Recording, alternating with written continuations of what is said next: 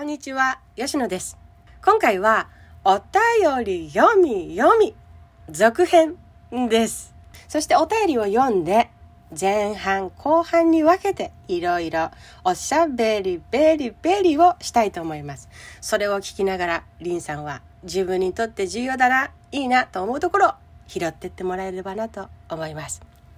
ラジオ97、98で、りんさんのお便りを読んでいますので、まだ聞いてないよという人は97、98から聞いてみてください。さて、今回のお便り行ってみましょう。ラジオネーム、りんさん、男性。こんにちは。前回はメッセージ読んでいただいてありがとうございました。詳しくお話ししていなかったのですが、自分が幼稚園の時に大学生のお姉さんが人形劇をしに来てくれて、その時にふさふさした熊さんのぬいぐるみパペットで握手をしてもらった時に初めてパペットを動かしている女性にドキドキしたのを思い出しました。それ以来、将来好きな人ができたら、動物のパペットをやってもらいたいという願望があるんですが、特殊な感覚なので恥ずかしくて言えません。そこでご相談です。どういう風に言ったら知ってもらえますか？シチュエーションや具体的なアイディアなどがあれば、ご意見やアドバイス、放送の中でいただきたいです。メッセージ読んでいただけるとありがたいです。ぜひお願いしますということでした。リンさんお便りありがとうございます。さてさて、今回も2部制でお届けしようと思います。前半の放送は、言い出すタイミングは？え、それってどんな言葉で？え、その時の言葉選びのポイントなんてあるの？です。次回お届けする放送では具体的なシチュエーションって？とあとは余談として女性と接する時の押さえておく鉄板言葉編と恋愛あるあるを駆使せよということ。そして対応に迷った時ここを肝に信頼関係を維持せよというお話をお届けしたいと思います。さあどうすればやってもらえますか？そこから徐々に徐々に行きましょうか。まず1、してくれそうな人を恋人にする。通常設定でパペットが好きな人といれば、自然にパペットを使っての会話もあるでしょう。ちなみに、調べてみました。インスタで人形劇と入れて検索してみたら、うわーってたくさんのアカウントが出ましたよ。リンさん、相手がね、もし自分の申し出をもうすでに受け入れてくれる人だとしたら、リンさんはどう言いたいですか？ここ重要ですね。それこそこの場合はストレートに言っていいと思いますよ。こう言ってほしいという言葉があるのか、謝る時にもそれを使ってほしいという使ってほしいシチュエーションがリンさんの中であるのか、寝る前にたまにそれで遊んでほしいとかとかこだわりがあるのか、具体的に伝えたい言葉があれば、パペット好きな女性に対しては、ストレートに言葉にしていいと思います。次に、パペット好きとは関係ない場合ですね。その場合、信頼関係を作った上で、早い段階で伝えて反応を見ましょう。ということですね。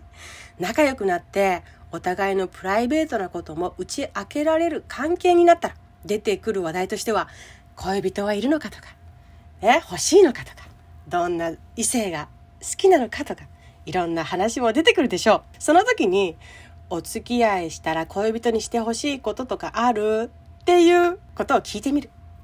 これって意外と話づらかったりするから、でもね、そういう話って好きじゃないみんな。だから、相手がね、そういうふうに打ち明け話っていうものが会った時にね、言ってくれたら、自分もそのタイミングで言う。言うタイミングとしては、これ、ベストです。自分が言う時には、こういう風に言ってみたらいいんじゃないかな、と思った言葉を喋ってみます。初めて人に言うから、とっても恥ずかしいんだけど、僕はね、昔、こういうことがあってね、好きな人ができたらずっとやってほしいって思ってた。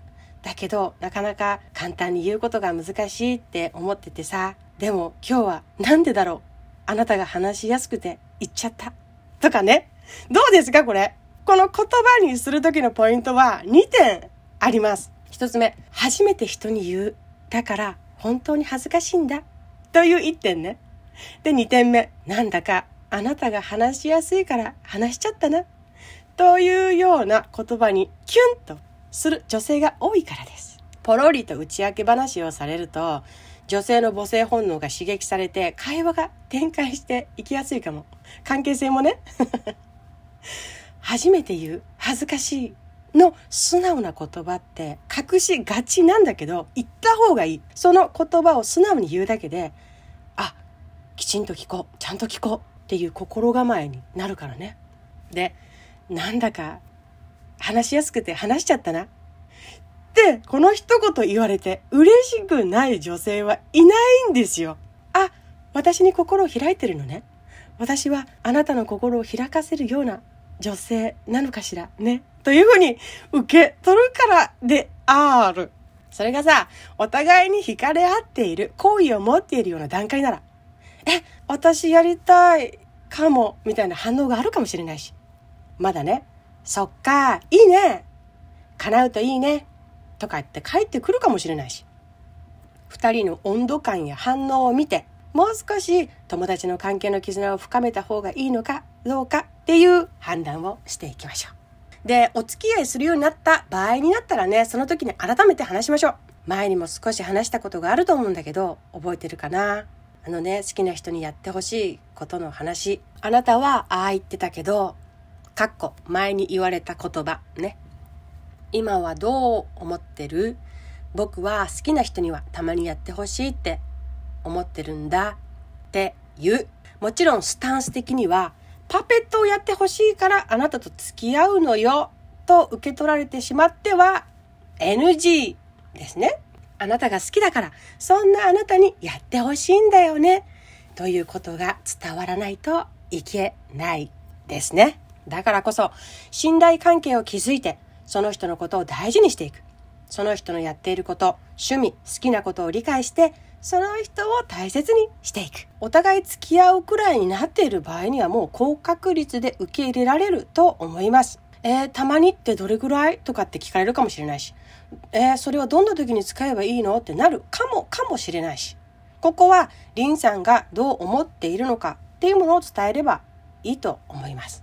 最終的にね、妥協案何が出せるなら、それも自分の中で考えておく。例えばさ、いいんですよ、何でも。たまにでいい。あの、気が向いた時に、お帰りってパペットで迎えてくれたら僕はすっごく満足。とかね。無理強いはできないし、無理強いはしない。かといって、してほしいことを伝えないというのも、それは違う。してほしいことを伝えて、二人で二人の望みを少しずつでも叶えていく。何でもそうなんですけれど、どんどん変わっていきますからね。頻度や気持ちなんて。だからリンさんが喜んでいる、そんな笑顔が見たいというふうに女性が思えば頻度は増えやすいし、なんか自分も楽しいわになって、そうなればパペット選びに楽しくなるようになる彼女さんになるかもしれないしね。そう。究極は仲いい関係を作っていくことこそパペットをより使ってくれる頻度を上げるのであるです。さあ前半はここまでにしましょう。後半に続く。